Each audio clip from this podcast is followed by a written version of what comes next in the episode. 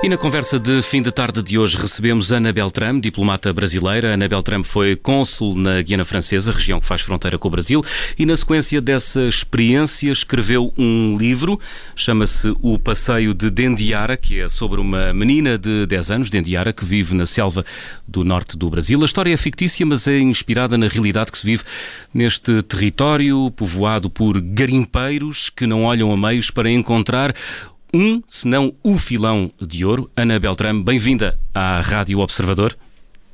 Muito obrigada. Ana Beltrame, que está no Uruguai a esta hora, portanto, boa tarde aí no Uruguai. Boa tarde. Onde Boa noite. Onde representa. é, é, final de tarde em Lisboa, ainda não é de noite. O sol só se põe ah. daqui a mais ou menos uma hora. É verdade, é verdade, é verão. Ana, Ana Beltrame, que passeio ou que passeios são estes que a personagem principal do seu livro, Dendiara, faz? A menina que eu conheci, que inspirou Dendiara, esteve algum tempo no hospital de Cayena.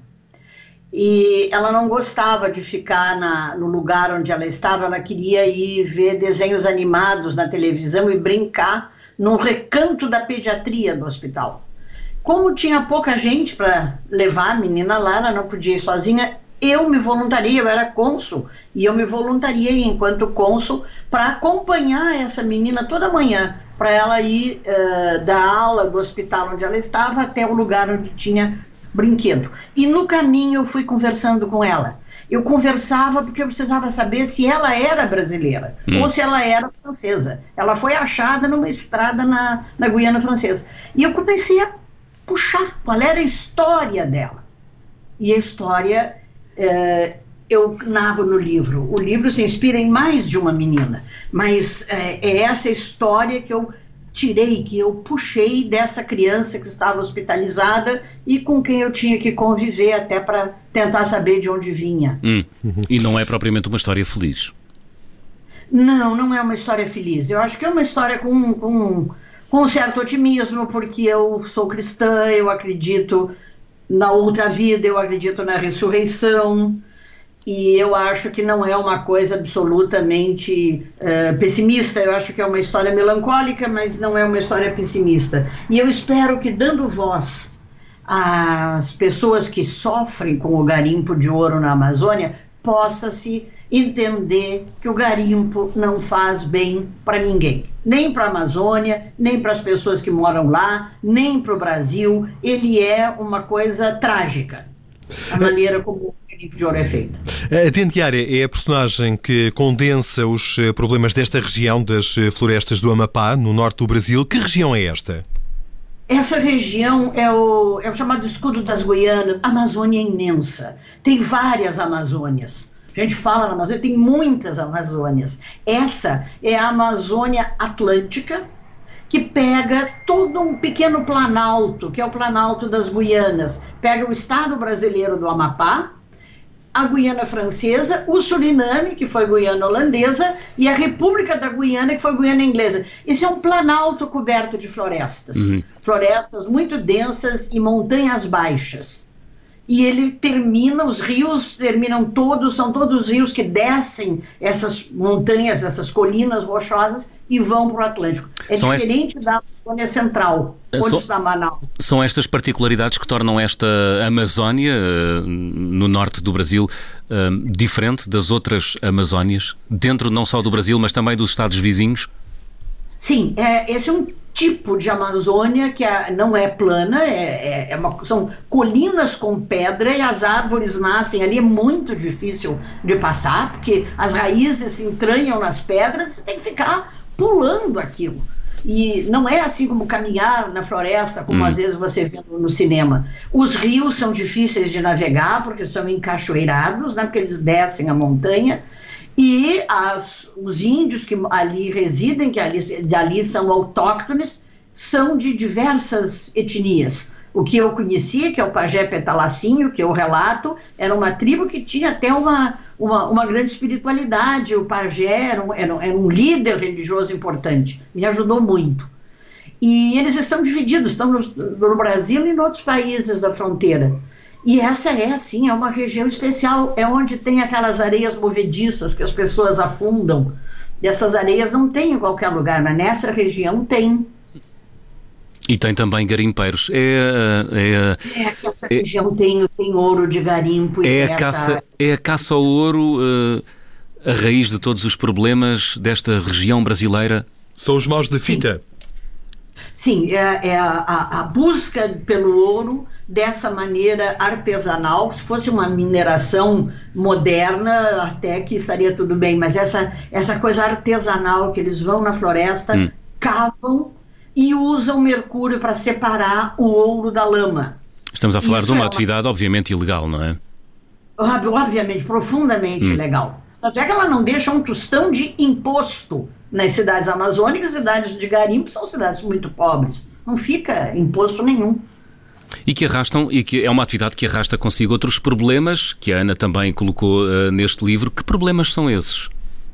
Olha, é o problema, o maior problema do garimpo é a poluição pelo mercúrio. Esse garimpo artesanal que é feito pelo, pelo lobo solitário no meio da floresta com a sua bateia, ou então seu, um grupo de, de sujeitos com, com máquinas e, e aquela, parece um, um, chapéu chinês invertido, que é a bateia, uhum. que é uhum. onde o a lama gira, o ouro é separado. Primeiro eles, eles derrubam a barranca dos rios, abrem buracos, eh, sem, sem, sem técnica, então fica aquele poço de areia no meio da floresta. E aí, depois que eles estão com a, com a, a, a, lama na bateia, eles botam mercúrio, que aí condensa o ouro e eles podem jogar a lama fora e pegar aquela pepitazinha de ouro, é bem pequenininho. Eles pegam aquilo, botam num cadinho, queimam, aí o mercúrio evapora. O que acontece é que tem que jogar bastante mercúrio na bateia. Quando a lama vai fora, uma parte do mercúrio que não foi amalgamada no ouro também vai para o rio. E o, o, mercúrio é um metal, ele não se dissolve, ele fica no rio. O crustáceo come o camarãozinho, come o peixe, come a gente, come o peixe, a gente se infecta de mercúrio também. É uma doença, chama-se a doença de Minamata, intoxicação por mercúrio. E não tem jeito, o mercúrio fica para sempre, ele é um metal. Então, essa presença do mercúrio no solo e nos rios da Amazônia é o maior problema ambiental que o garimpo cria. E a atividade dos garimpeiros não é fiscalizada, por exemplo, pelas autoridades ambientais do país? As autoridades tentam sim fiscalizar, mas nós precisaríamos ter uma fiscalização muito maior do que realmente temos. E precisaríamos controlar muito a venda de mercúrio no Brasil porque basta ter notícia. Amazônia, tem várias Amazônias e ela é imensa.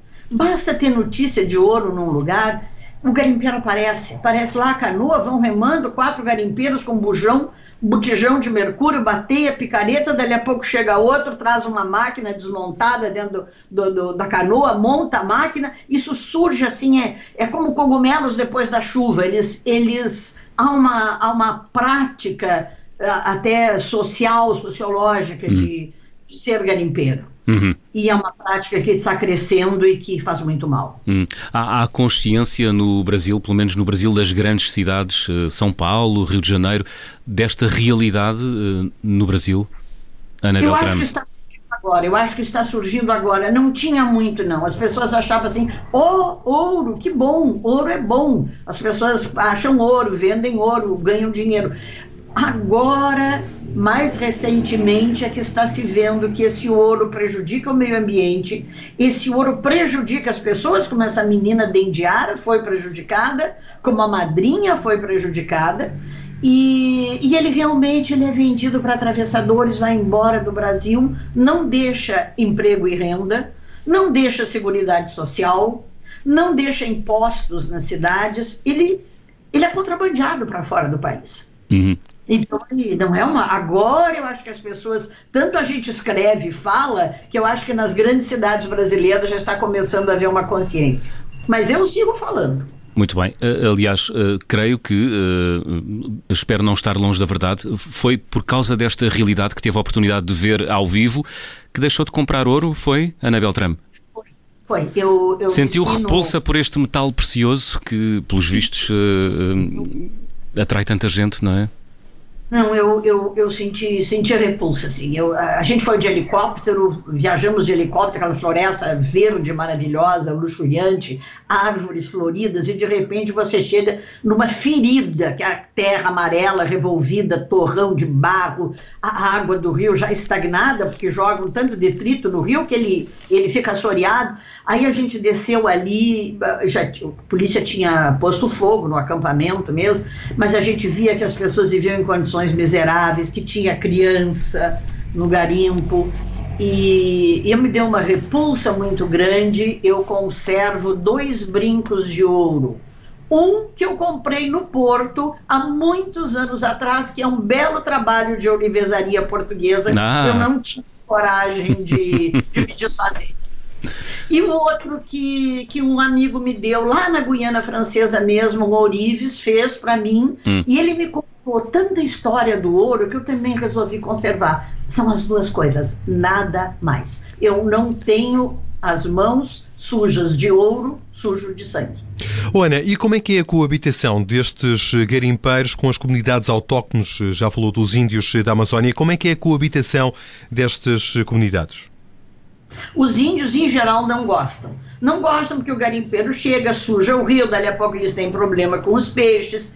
Eles tentam, e às vezes conseguem, prostituir as mulheres índias. Eles os querem usar e às vezes conseguem. O, o índio ser um carregador, ser um guia no mato. Então, o índio, em princípio, não gosta. Mas alguns índios são seduzidos por presentes, por dinheiro, e, e, e trabalham para o garimpo o garimpo, o garimpeiro vai lá e faz propostas para os índios, carrega para mim esse, esses fardos, rema a canoa, ajuda e a gente paga e dá o dinheiro ou presente. Então, alguns índios pagos com dinheiro ou presentes, sim, aderem aos garimpeiros e ajudam. Hum. Não dura muito, não, não dura, em seguida eles se desentendem.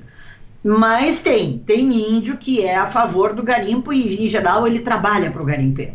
Mas a maioria não é, não. A maioria preferiria que eles não estivessem lá. Podemos dizer que, para além de ser, para além de se estar a explorar um recurso natural, hum, na sequência da atividade do, do, do garimpo, se está também a explorar o ser humano, Ana Beltrame?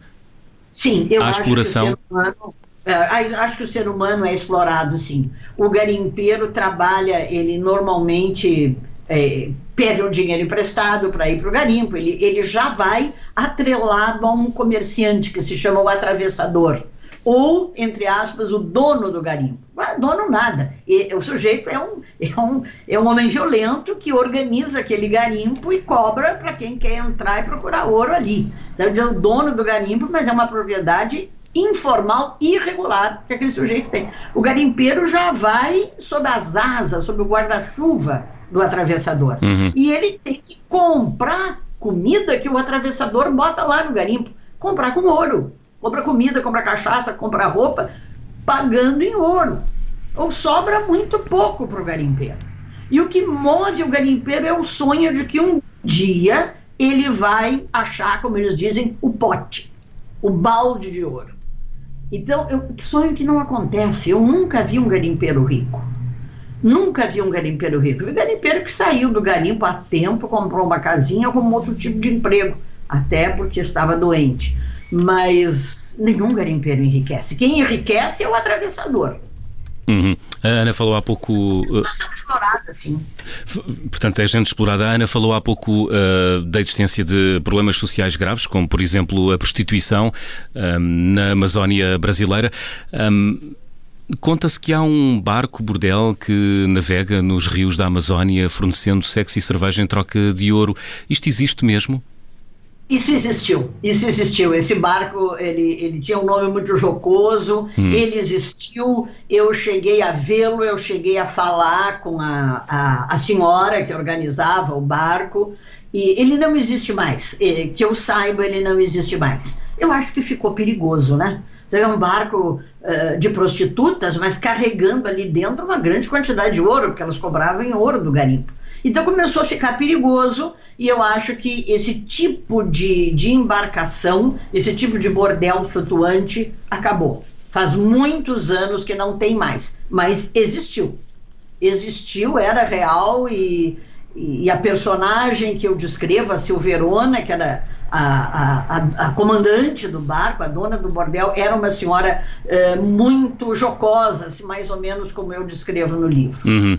No tal livro uh, de ficção, mas que é inspirado em factos é. reais.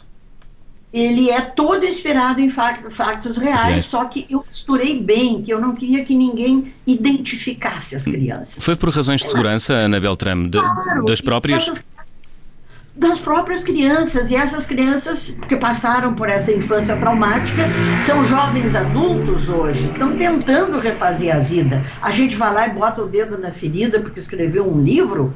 Eu então misturei bem. Tem, tem muita coisa ali que é entortada, mas é para ninguém querer saber quem realmente são as crianças.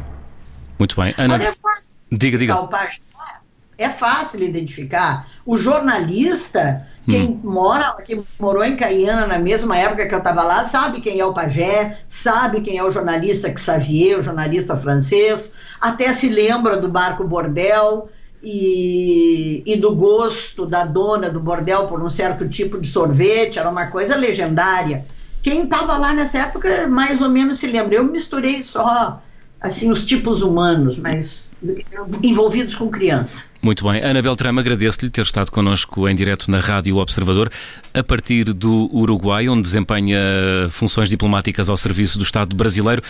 Ana Beltrame, muito, Ana Beltrame, aliás, muito obrigado. Eu que agradeço, agradeço o tempo que a rádio me reservou e o tempo que eu tive para falar do meu livro e da minha Amazônia. Muito obrigado para vocês. Um abraço. Ora, essa Ana Beltrame, autora do livro O Passeio de Dendiara, que acaba de chegar às livrarias portuguesas. Ana Beltrame, a convidada de fim da tarde de hoje.